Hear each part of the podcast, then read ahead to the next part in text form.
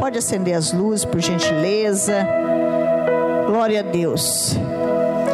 Curva sua cabeça. Hoje não tem salinha que a tia Creuza está com a Bia que fez uma cirurgia na boca. Curva sua cabeça. Diga para ele assim, Pai, maravilhosa é a tua presença. Ah, mas fala com voz de trombeta. Fala como filho que verdadeiramente sente o amor do Pai. Senhor, eu te amo. Te sou grato por tudo que o Senhor fez por mim naquela cruz. Eu não, eu não sou merecedor, mas de graça o Senhor me deu te sou grato. E como prova da minha gratidão, eu te dou o meu coração para ser moldado, para ser curado, para ser tratado, ser modelado segundo o teu coração. Dá-me um coração igual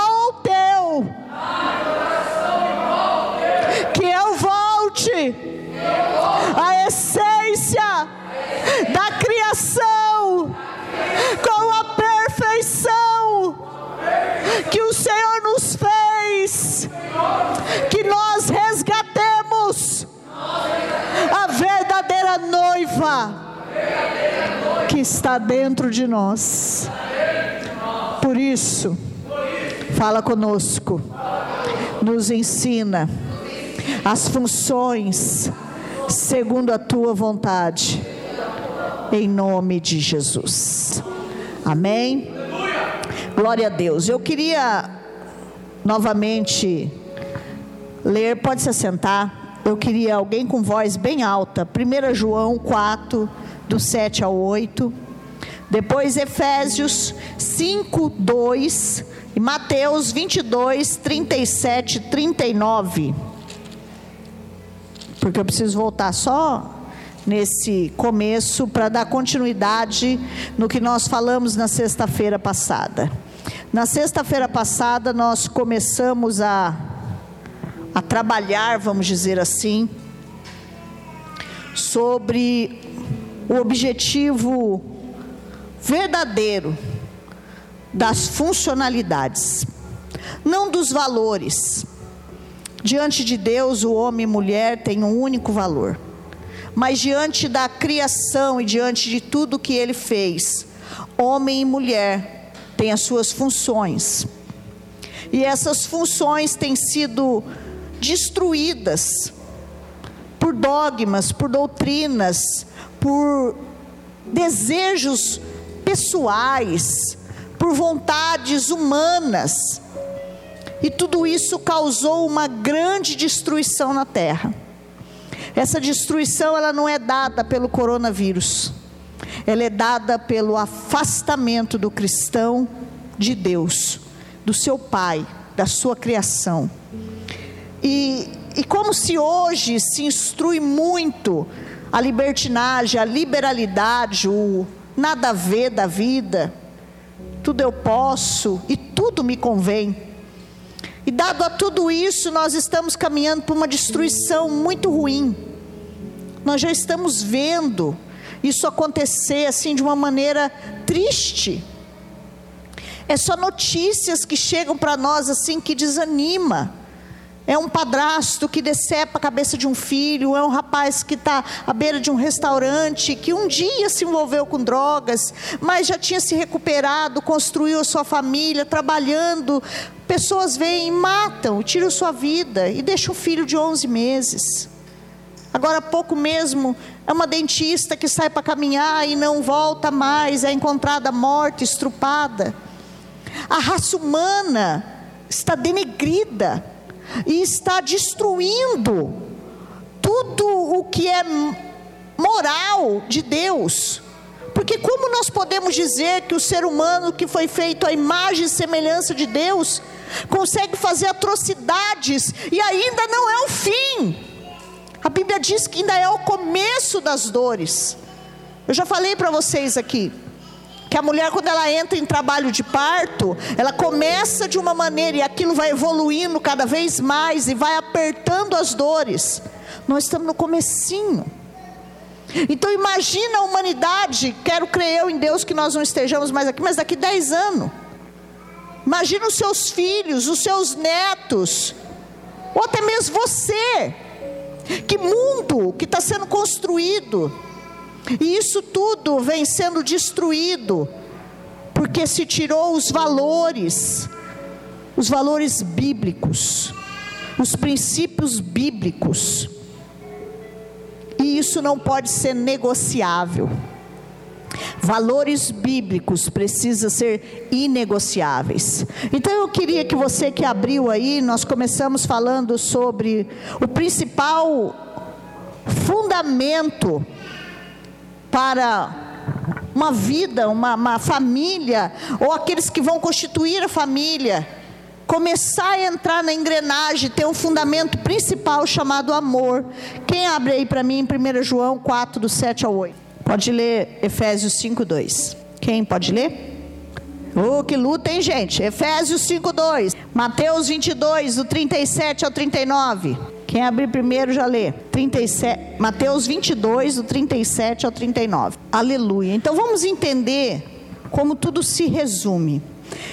O, o amor ele foi expresso em dez mandamentos, no decálogo que a gente chama, lá no resumo das tábuas de Moisés. Ali instituía dez leis, que se você for dividir, era o amor ao próximo, que você tinha que ter, e amor a Deus. Jesus vem e simplifica tudo isso, porque tudo que é simplificado é mais fácil de entender. Tudo que você simplifica transmite ao outro uma mensagem mais ampla. Então, Jesus vem e resume os mandamentos em dois, os dez em dois: amarás o Senhor teu Deus sobre todas as coisas e ao teu próximo como a ti mesmo. Então, todo o fundamento da estrutura cristã, ainda cristã e familiar, é o amor. E precisa ser o amor. Como ele leu no começo, uma pessoa que não conhece a Deus não ama. E ela comete essas atrocidades. E ela faz coisa que até o diabo duvida, vamos dizer assim, porque ela não conhece o Deus do amor. E o amor precisa se manifestar, e ele precisa ser instituído primeiro dentro da família, porque a família, como eu disse na semana passada, é a célula principal da sociedade. Então, esses valores e esse fundamento, ele começa a ser destruído aonde? Dentro da família. É pai que não ama o filho, é filho que não ama o pai. É mãe que não cuida do filho, é, é filho que não cuida da mãe, e assim por diante. Se destruiu essa, essa primícia, essa premissa de Deus, que é o amor.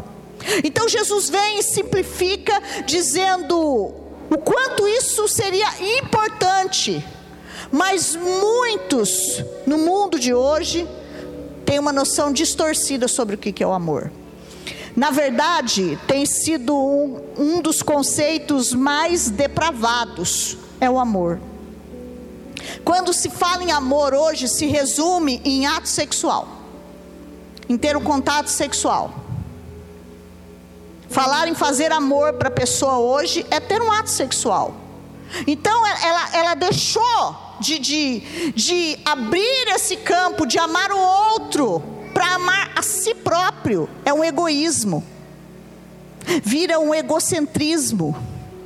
Existe hoje uma, uma, grande, uma, uma grande depravação em relação ao amor. As pessoas hoje, ela vive o hedonismo. O que, que é isso? Prazer por prazer. Eu faço aquilo que me dá prazer para o meu prazer.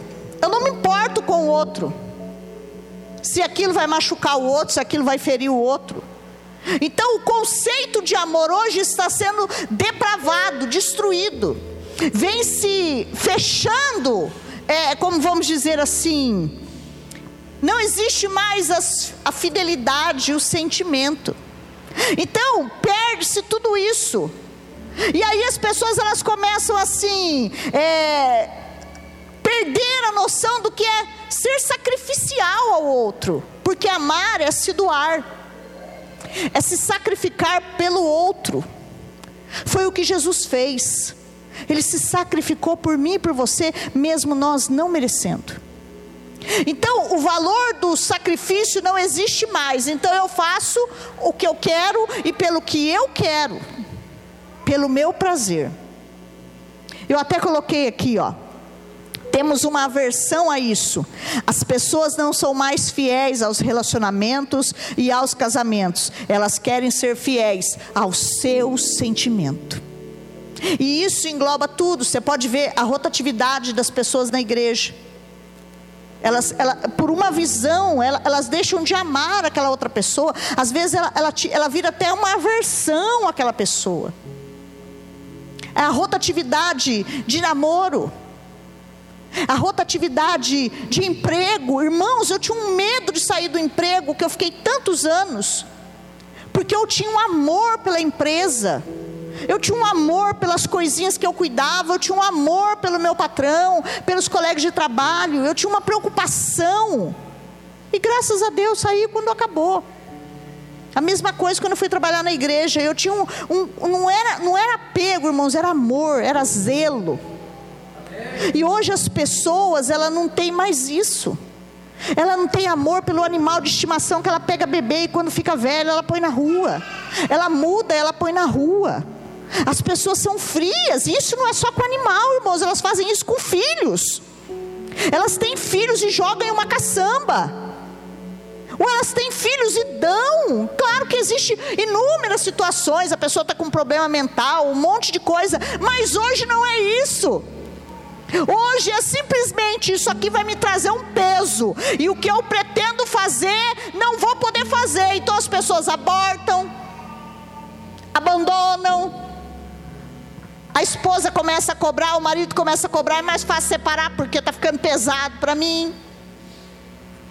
Então o sentimento está vindo antes da fidelidade, está vindo antes da construção ali daquela, daquela união, daquele, daquela comunhão. E é tão, é tão bonito o voto, irmãos, que, que faz diante do, do, do casamento. Eu acho que esse voto é que tinha que ser feito no dia da profissão de fé na alegria e na doença, na, na alegria e na tristeza, na saúde e na doença, rico ou pobre. Tem gente que deixa de seguir Jesus porque ficou pobre, ou porque ficou doente, ou porque está triste. Então quebra-se esses valores. Isso começa dentro das famílias. Dentro das famílias. E nós vamos aprender um pouquinho sobre isso. Vamos então definir biblicamente o conceito do amor. Amor não é afeição, amor é limites. A mais justa medida entre limites e afeição. Limite, irmãos, produz disciplina, orientação, moralidade. Afeição gera um sentimento de cumplicidade. Essas duas coisas precisam estar juntas. O limite e a afeição. Quando se dá muita corda, vamos dizer assim, ou para a esposa, ou para o marido, ou para os filhos, não significa que você ama. Ah, eu deixo ele ser feliz. Ah, eu faço tudo o que ele quer para ele ser feliz. Você está fugindo do conceito, porque tudo precisa ter um limite para ir. E isso começou lá no Éden. O Senhor falou: come de todas as árvores, essa daqui não. Ali ele começou ensinando o que era o limite. Ó oh, Adão, você pode comer de tudo que está aqui no jardim, não era pequeno não, mas essa daqui, não põe a mão. Então, e quando eles avançaram aquele limite, você sabe a história toda, não preciso contar. Então, limites produz disciplina, orientação moral e segurança. Afeição produz compaixão, solidariedade e fortalecimento. O equilíbrio desses dois conceitos produz a verdadeira liberdade. Quando nós achamos, ah, eu vou fazer de tudo, eu vou deixar fazer tudo. Eu deixo fazer de tudo a criança. Tudo que ela quer, eu faço por ela. Você não está sendo bênção na vida dela. Você está achando, você está mostrando para ela que tudo vai gerar em torno do que ela quer e deseja. E lá na frente isso vai produzir caráteres distorcidos de pessoas sem limites que não pensam duas vezes para fazer o que querem em seu prazer. Quando estava passando, não me lembro se era no Cabrini, eu gosto muito de estudar sobre a personalidade humana, a mente humana, principalmente por conta dos aconselhamentos. E vai, eu não sei se já saiu o livro ou se foi impedido a saída do livro, mas eu acompanhei a entrevista da, da psiquiatra que atendeu a Susana Hitchcock, aquela que matou o pai e a mãe pelo seu interesse. Envolveu o irmão, envolveu dois, um namorado, mais um amigo, pelo seu interesse. E ela relatava, porque eles começam desde a infância, igual a gente faz aqui, a gente começa estudando desde a infância. Ela foi uma menina muito bem criada. Tão bem criada que ela tinha tudo e fazia de tudo, ela não tinha o menor limite. E ela foi criada com essa falta de limite, achando que essa liberdade produziria nela uma pessoa independente. Produziu, independente até demais que quando ela se viu os pais como sendo alguém que impediria o seu peso, ela deu fim nos próprios pais.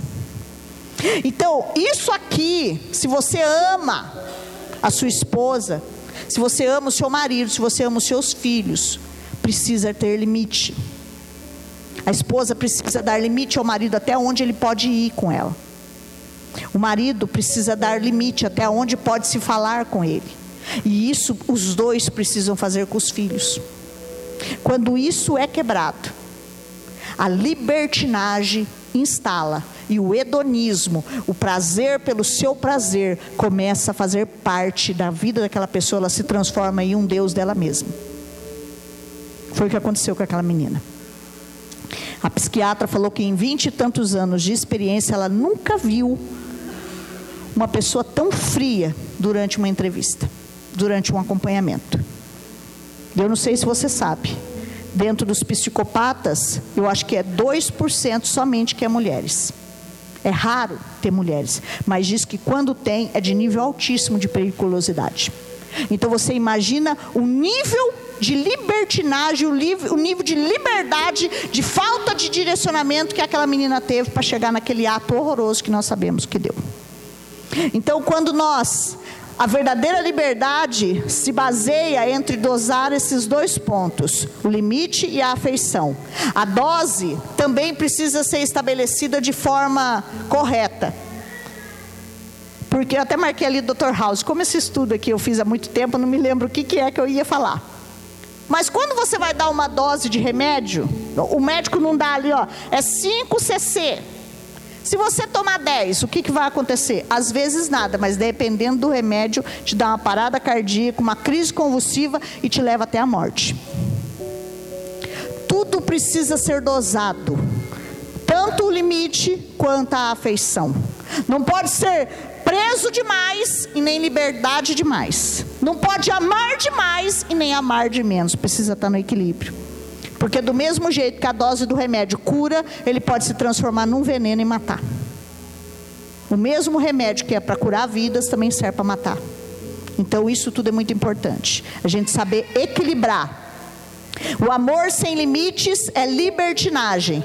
E o amor sem afeição é legalismo. E os dois são tóxicos ou tóxicos para a família que a gente nunca sabe se é tóxico ou tóxico. Os dois são destrutivos para a composição da família. E esses quadros de valores, eles instituem um legado na formação dos seus filhos. Eu sei que tem gente aqui que ainda não tem filhos, mas que vai ter. Então já vai guardando na sua cabecinha aí. E a gente que tem filhos, a gente consegue identificar onde que a gente errou e começar a colocar as coisas no lugar. Pastora, mas já se passou muito tempo, dá tempo ainda? Sempre dá tempo. Enquanto há vida, há esperança. E para nós que temos Cristo Jesus, então, há muito mais esperança. É claro que é um processo mais dolorido, mas existe a manifestação do Espírito e as coisas entrar no seu conserto. Então, a cobertura familiar, e, e é sobre isso que eu quero falar para vocês. A cobertura familiar é muito importante, em todos os sentidos.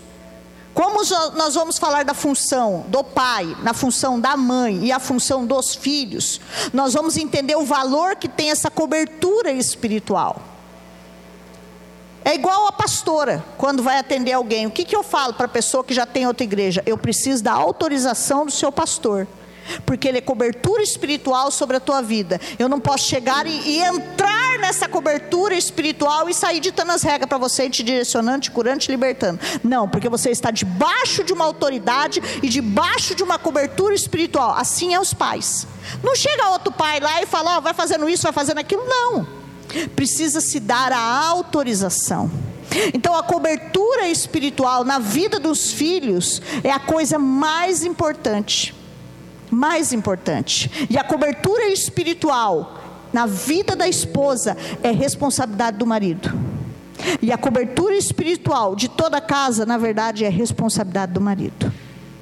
Isso de cobertura. Então nós vamos entender um pouquinho sobre o que, é isso.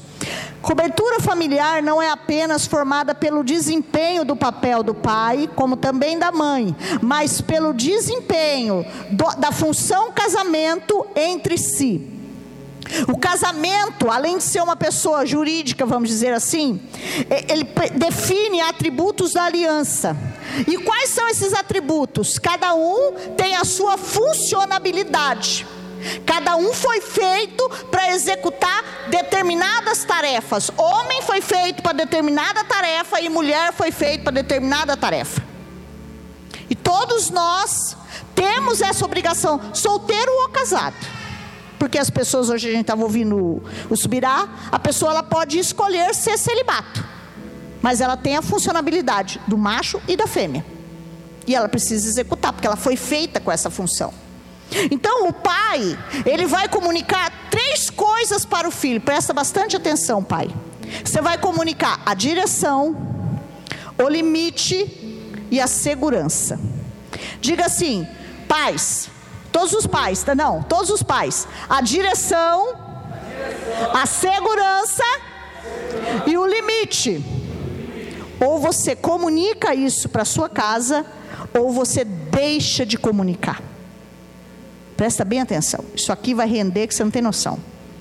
Ou você comunica esses atributos, ou você deixa de comunicar. E quando você deixa de comunicar, vamos ver o que vai acontecer.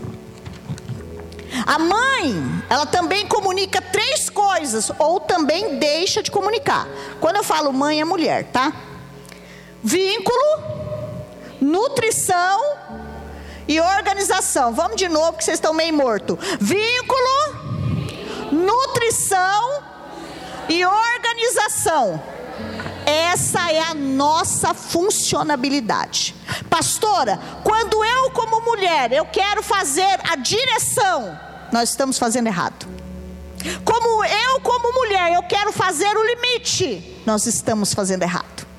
Quando eu, como mulher, eu quero produzir a segurança para minha casa, nós estamos fazendo errado. E quando o homem, ele quer, a nutrição aqui é diferente de alimento, tá? Você vai entender. Ele quer produzir a nutrição para os filhos. Por isso que o homem não tem peito para dar de mamar. Quando o homem ele quer fazer a organização, lá em casa outro dia eu queria fazer não sei o que, o Renato queria, eu falei, não, você não fala nada, que a organização é minha obrigação. Eu sei onde eu vou botar isso, eu sei onde eu vou botar aquilo. E, e, aí gera até uma Bíblia. Sabe o que, que eu tenho percebido, irmãos? E a minha vida é uma experiência nisso que todas as vezes que ele quer fazer a minha função e eu quero fazer a função dele, dá a treta na certa.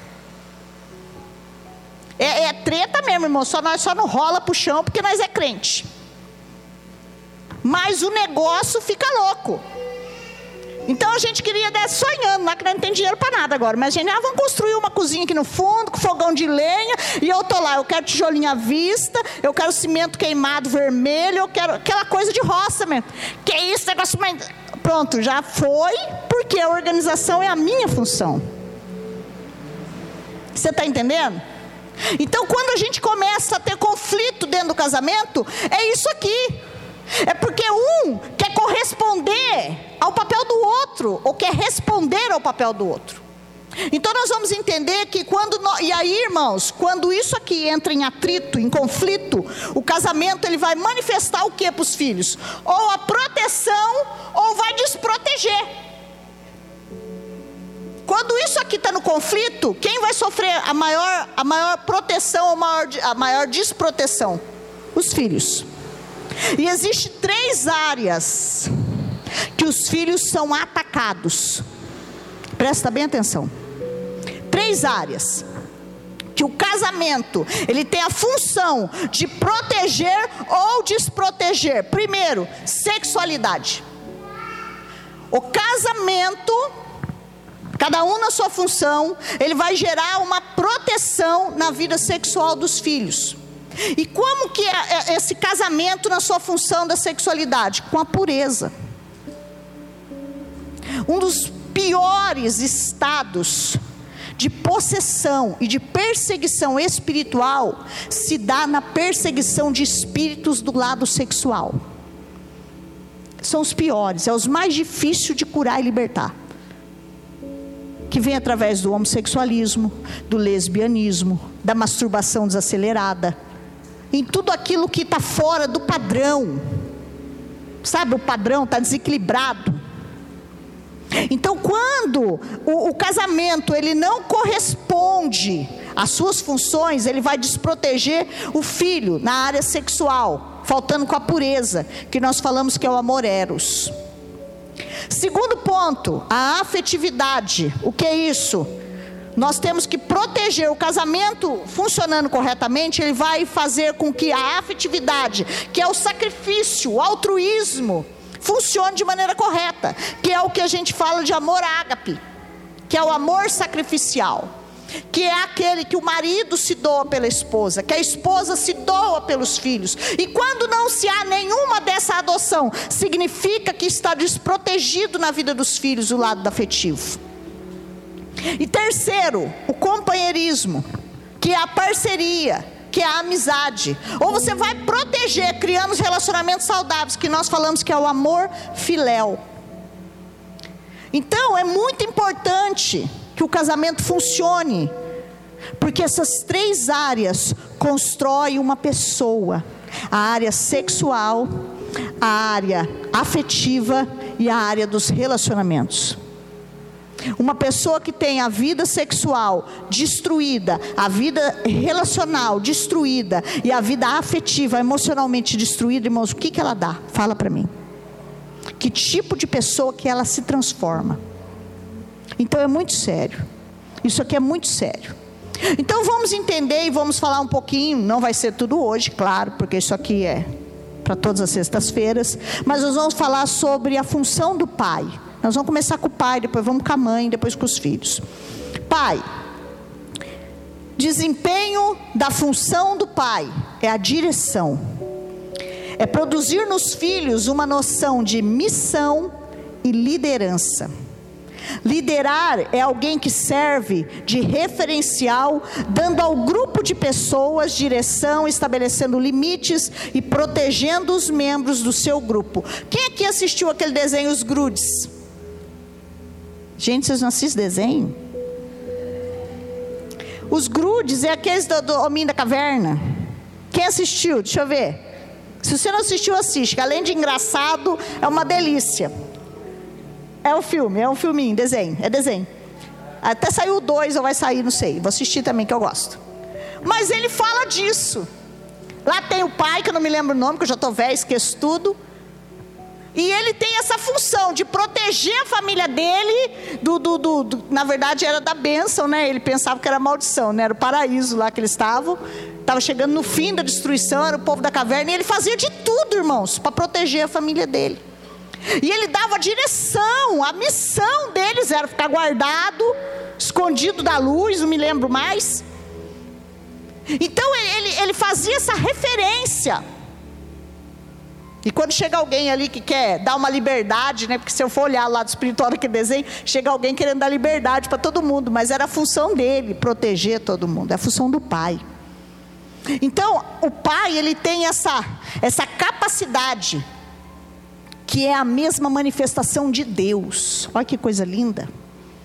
Porque se você for olhar lá em Deuteronômio, no Êxodo, vamos falar em Êxodo primeiro quando Deus escolhe o seu povo ali, os seus bebês ainda, de povo, eles, a infância do povo hebreu, vamos dizer assim, né? Porque quando Deus escolhe eles para tirar do Egito, eles ainda eram bebês, vamos dizer, espiritualmente. E o Senhor traz eles para fora de uma terra e leva para um lugar e dá a eles uma missão e um norte. Para onde eles iriam? Mas a Bíblia diz que o Senhor ia com eles. De dia, o Senhor protegia eles numa coluna de nuvem. E de noite, o Senhor protegia eles numa coluna de fogo. Além de liderar, ele ia na frente. O tempo todo, o Senhor ia na frente, protegendo, na frente e sobre. Então, ele mostrava o caminho. E essa é a função do Pai: mostrar o caminho do seu grupo para onde nós vamos? Qual é o objetivo dessa família? Qual é a função dessa família? Então isso engloba não só o lado de construir o patrimônio familiar, mas também engloba na direção e na responsabilidade que você tem de colocar a sua casa debaixo da proteção de Deus de levar eles a entender que a manifestação do dom, da vocação, você sabia disso? Da vocação profissional do filho depende do, do direcionamento do pai. Você pode olhar por, por José. Esses dias eu vi no Facebook assim: sabe por que, que Jesus era carpinteiro? Porque ele ia ter que passar peroba e muita cara de pau. Mas não é, não. Jesus era carpinteiro porque José liderou bem a sua casa e ensinou a ele a vocação dele. Porque o dom, irmãos, o pai começa ali, a vocação o pai começa a ensinar. Ele vai dando uma missão àquele filho. Então é muito importante, pai, você vai trocar uma lâmpada, ensina ele a trocar uma lâmpada. Você vai trocar um chuveiro, eu vejo pelos meus irmãos. Meu pai só sabia ficar no bar bebendo. Trabalhava, muito trabalhador, isso ninguém pode dizer. Saía cedo, chegava cinco horas e dali ficava no bar até nove e meia da noite. E no final de semana, bebia o dia inteiro. E quando precisava trocar um chuveiro, tinha que chamar alguém de fora, porque ele sabia fazer, mal feito, mas sabia, mas não ensinou meus irmãos. Nunca meus irmãos aprenderam. Meus irmãos hoje, até hoje, precisa fazer alguma coisa, corre e chama o Renato. E isso, irmãos, foi por quê? Porque o pai falhou ali na função da vocação, de ensinar que o marido, ele é responsável por fazer tudo funcionando de, dentro de casa. Isso é muito sério. Então, Deus se manifestava cuidando do seu povo como pai. O bom desempenho do papel do pai leva o filho ao seu destino. Ativa esse norte vocacional e acende o propósito do filho e também desperta o dom de Deus que há nele. Em contrapartida, filhos que não tiveram pais presentes ou tiveram pais deficientes, por exemplo, no alcoolismo, o pai que abandona o lar, essas pessoas se sentem desorientadas, ficam com a vida emocional desestabilizada, a carência do pai leva muitos à perdição. Olha a destruição que faz. Que às vezes a pessoa tem o pai ali, só o nome, o pai, mas ele é totalmente ausente. E hoje, irmãos, antigamente o povo ficava no bar bebendo. É o que eu falei. As leis elas vão mudando de acordo com a modernidade. Sabe como é que os pais hoje estão se perdendo dentro de casa? Na maldita internet.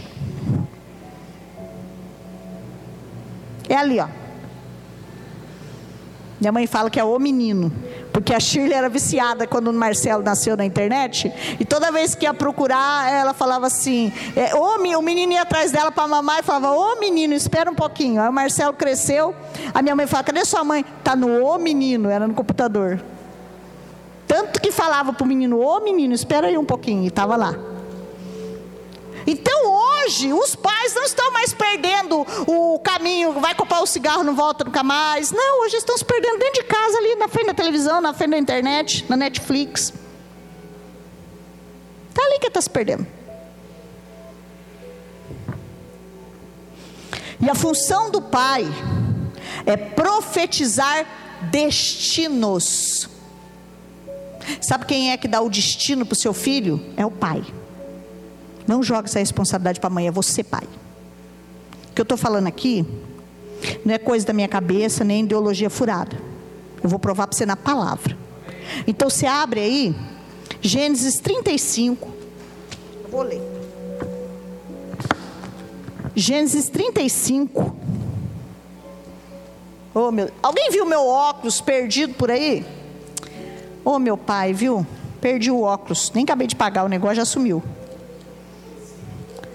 35, 16 ao 18. Então eu vou mostrar para você aqui, ó. Esse é um dos exemplos, tem um monte. Eu vou falar esse aqui. Há tanta coisa aqui também que só por Deus. 35, 16 ao 18. E Jacó e sua família partiram. Espera aí, irmão, que eu estou enxergando Jacó e sua família partiram a Betel, e quando faltava uma pequena distância para chegar a Efrata, Raquel começou a dar à luz, e em meio às dores de parto normal, aonde estava muito difícil da criança nascer. E quando padecia ou quando morria, tentando dar à luz, a parteira encorajou: Não temas, um filho saudável você terá. E no momento em que estava prestes a deixar a sua vida, porque estava morrendo, deu a luz ao seu filho e deu o nome de Benome, que significa filho da minha perdição, ou da minha aflição, na verdade. Entretanto, Jacó entrou e chamou o filho de Benjamim. Presta bem atenção. Vou resumir essa história. A mãe tinha um sonho de ter um filho. A história de Raquel é uma história bem triste. Tinha um sonho muito grande de ter um filho.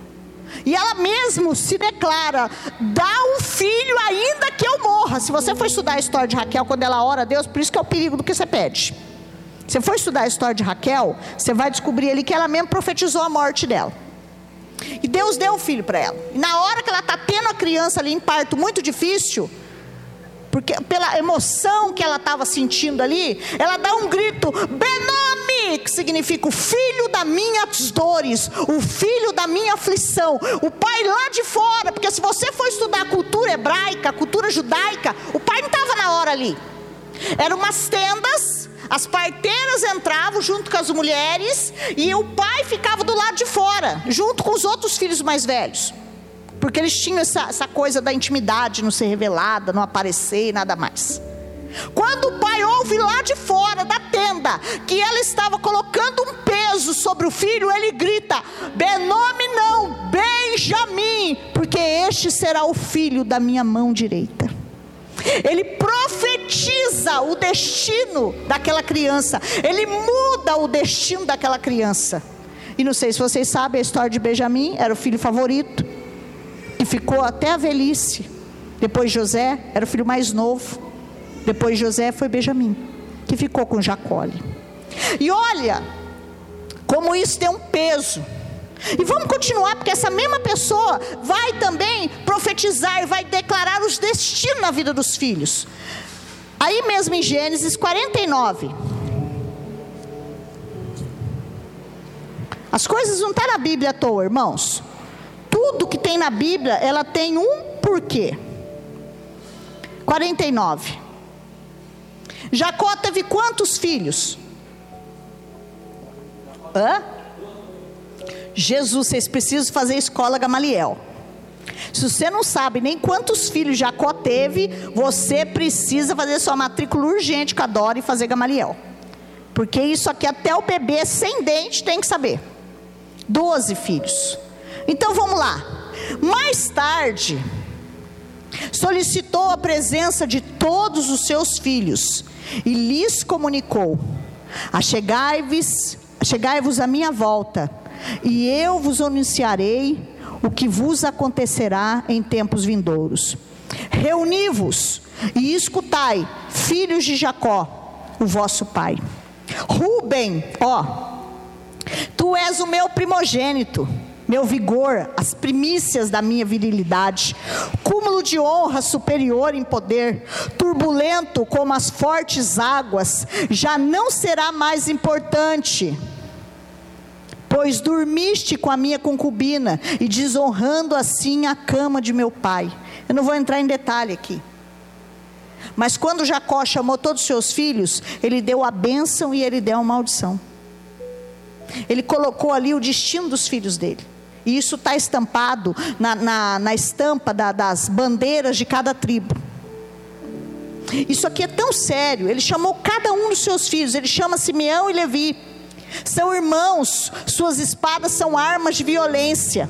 Que a minha alma não entre em seu conselho, que meu coração não participe da sua assembleia, porque em sua ira mataram homens ao seu bel prazer, matarão homens ao seu bel prazer e alejarão bois cortando seus tendões. E ele começa aqui, ó, colocando tudo sobre os seus filhos. E quando ele chega em José, Vem falar para mim que não existe filho preferido? Existe. Infelizmente. Infelizmente existe preferência. Os pais acabam declarando mais bênçãos sobre uns e menos sobre os outros, pela proximidade, pela afeição e pelos atos. É nítido aqui pela vida. Você vê pelo Isaú e Jacó, e você vê aqui pelos filhos de Jacó. Isaú e Jacó no ventre da mãe, já começaram uma briga ali. Quando sai, a mãe tinha uma preferência por um dos filhos. E a gente sabe toda a história. Se você não sabe, vem para escola. Mas aqui a gente percebe que alguns filhos aprontou mais com Jacó, e você pode estudar 49 todo em casa, e ele declarava ali a maldição e também a benção, porque ele, ele era um pai que dava o destino de cada um. E as tribos foram instituídas em cima desses destinos. Você pode estudar. E aí, quando ele chega em José, lá no 22, olha o que ele fala: José é uma frondosa árvore frutífera, plantada à beira de uma fonte de águas puras, uma grande árvore que dá muitos frutos, cujos galhos avançam por sobre o muro. Eu não sei se você sabe, mas em Israel não tinha esse tanto de água. Foi no Egito que ele deu muito fruto. Era cercado pelo Nilo. E até hoje você vê lá o desvio em volta ali das pirâmides, dos palácios. Havia um desvio onde as águas ficavam à beira dos palácios egípcios. Eles desviavam o curso da água para que ficasse à margem de todo o palácio.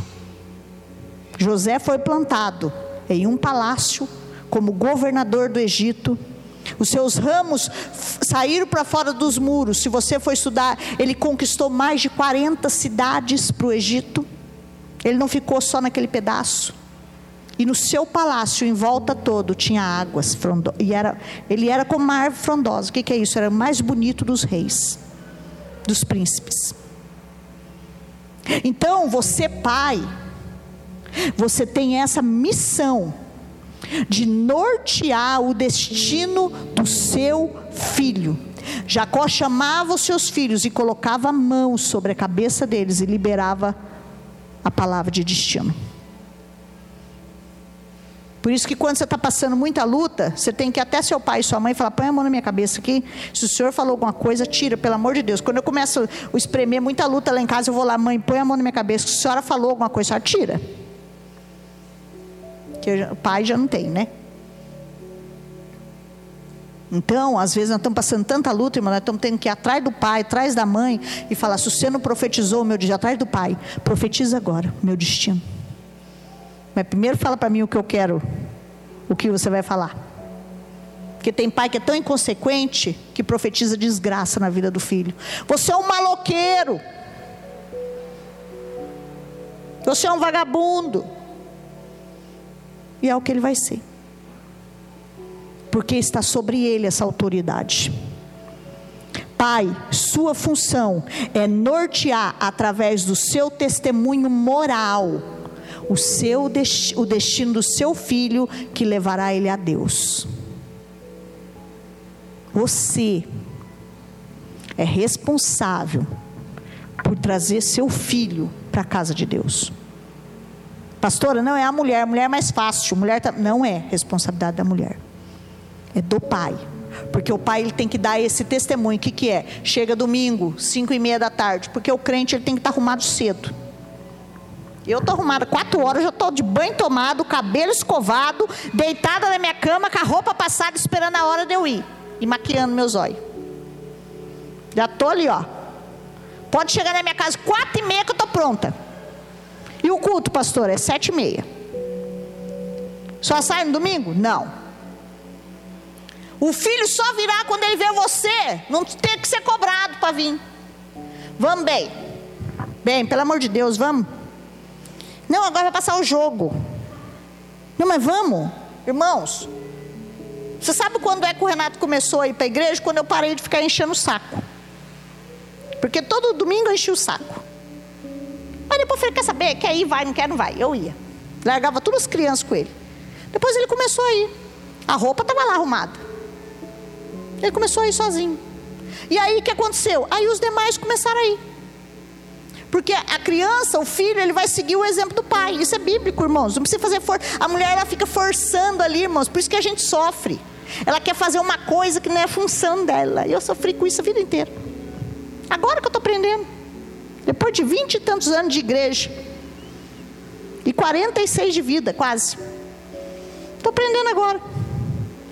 Por isso que para nós é pesado. Você sabia que para uma mulher no altar é muito mais pesado que para um homem? É, sabia que tem um peso? Até no altar. Porque o homem já julga, coitado da mulher. Ah, irmãos, eu não queria estar aqui não, mas é que está faltando o homem para cuidar da igreja. É por um tempo. Vocês sabiam disso? Então, quando pergunta para mim, pode pastor a mulher? Não, biblicamente não. Mas por que, que Deus permitiu? Porque está faltando o homem para fazer essa função e o evangelho precisa ser pregado. Jesus precisa voltar logo. E o Evangelho está usando até as mulas, irmãos, para pregar. Aqui não é para mim, não. Para mim é ensinar, profetizar, orar, aconselhar. Essa função aqui de, de liderar, vocês vão entender aqui no decorrer das sextas-feiras. Por isso que é tão pesado. Já é 9h15, eu não posso falar mais nada, só falei um. Já deu a hora. Você acredita? Eu ia falar do limite, mas não dá tempo. Então, pai, recapitulando, que é para você ainda na sexta-feira que vem. Tem mais uma página e meia. É para você. Então, meu amigo, minha amiga, meus companheiros, nós estamos às vezes remando, barco parado, barco ancorado, porque nós estamos fazendo tudo errado. Eu comecei a enxergar isso aqui, irmãos, como água de fonte. Por que, que às vezes é tão difícil na família? Porque a gente quer assumir uma obrigação e uma função que não é nossa. Você vê que para o homem, quando você dá para ele, ele, ele, ele, faz assim, ó, é, facinho. Eu nunca vejo, irmãos, eu nunca, quase nunca vejo o homem ter uma responsabilidade de fazer alguma coisa dentro de casa, ele faz sem reclamar, irmãos quando é, quando é cabível a ele. Carregar um peso, por exemplo. Você fala para o homem, não, pastor, eu não gosto de carregar peso, não. É sua obrigação. Eu vou ensinar isso também. Sabia? Por isso que a mulher ela é frágil. Não fica dando cadeira para ela carregar a mesa. Não, irmãos, eu não carrego nada. Vocês já perceberam, né? Primeiro que a coluna não ajuda. E segundo que não é minha função é do homem. Você vê que o homem pega pesado, vai, faz, nem fica com dor na coluna, a não ser que tenha problema. Caso contrário, ele aguenta, que é a função dele. É igual a mulher, ela fica horas ali dando dando de mamar, irmãos, é a coisa mais gostosa do mundo, é dar de mamar. Fica horas ali.